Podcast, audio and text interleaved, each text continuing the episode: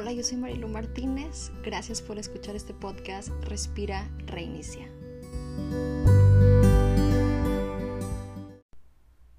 Lo más sabio que puedes hacer es el título de este episodio de la serie Sabiduría Diaria.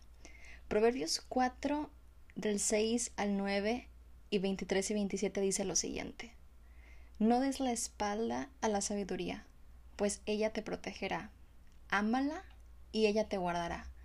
Adquirir sabiduría es lo más sabio que puedes hacer y en todo lo demás que hagas desarrolla buen juicio. Si valoras la sabiduría, ella te engrandecerá. Abrázala y te honrará.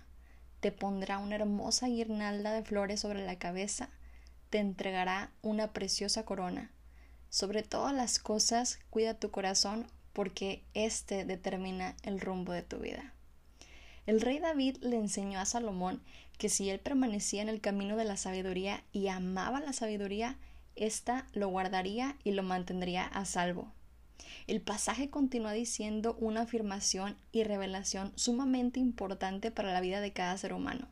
Adquirir sabiduría es lo más sabio que puedes hacer y en todo lo demás que hagas desarrolla buen juicio podemos darnos cuenta que constantemente sabiduría, buen juicio, inteligencia, conocimiento son palabras clave de este libro de consejos para el diario vivir, de este libro de proverbios.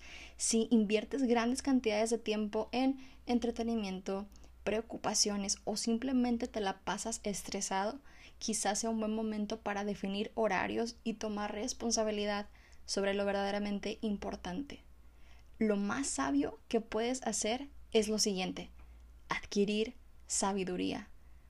Tener buen juicio en el resto de las cosas que realices es igualmente importante. ¿Cuántas veces hemos escuchado o quizá nosotros mismos hemos dicho la frase es que lo hice sin pensar o por ejemplo lo dije y después me arrepentí, no sé por qué hice eso, no sé qué hacer. La clave y el consejo es sencillo.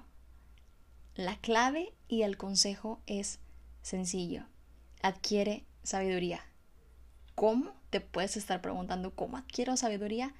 Hay que volver a recordar Proverbios 1. El principio de la sabiduría es el temor al Señor.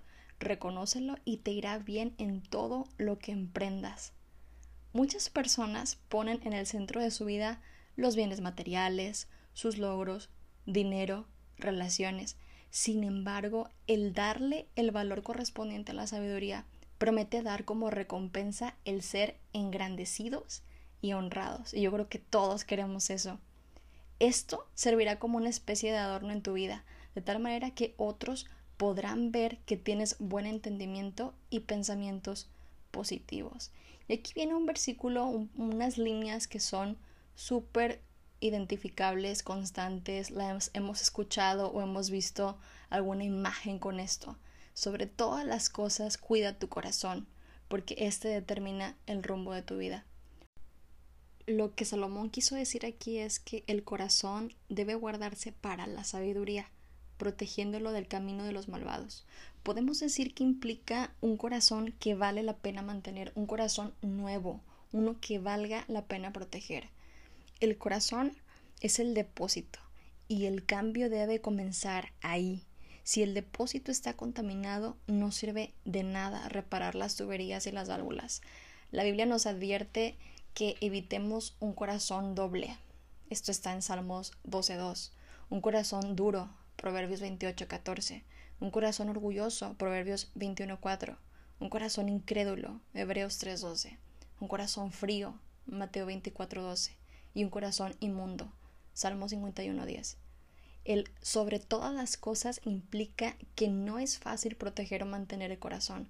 Habrá muchas oportunidades para entregar nuestro corazón a otras cosas o personas. Ahora, esto sigue diciendo, evita toda expresión perversa, aléjate de las palabras corruptas, mira hacia adelante, fija los ojos en, lo que está frente a ti, traza un sendero recto para tus pies, permanece en el camino seguro, no te desvíes, evita que tus pies sigan el mal. Aquí otra serie de consejos a los que haríamos demasiado bien si les prestáramos atención para llevarlos a la práctica. Número uno, Cuida tu forma en la que te expresas y también tus palabras. 2. Tus ojos deben mantenerse en un futuro optimista.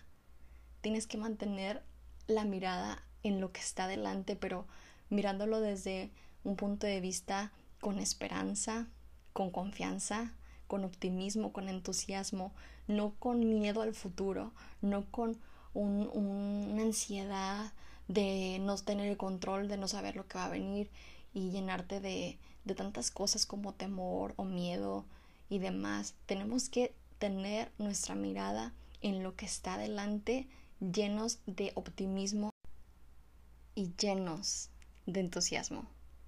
Por último, realiza un plan que te mantenga enfocado hacia donde quieras llegar.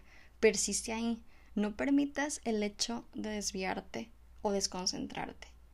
Y también apártate de malos caminos.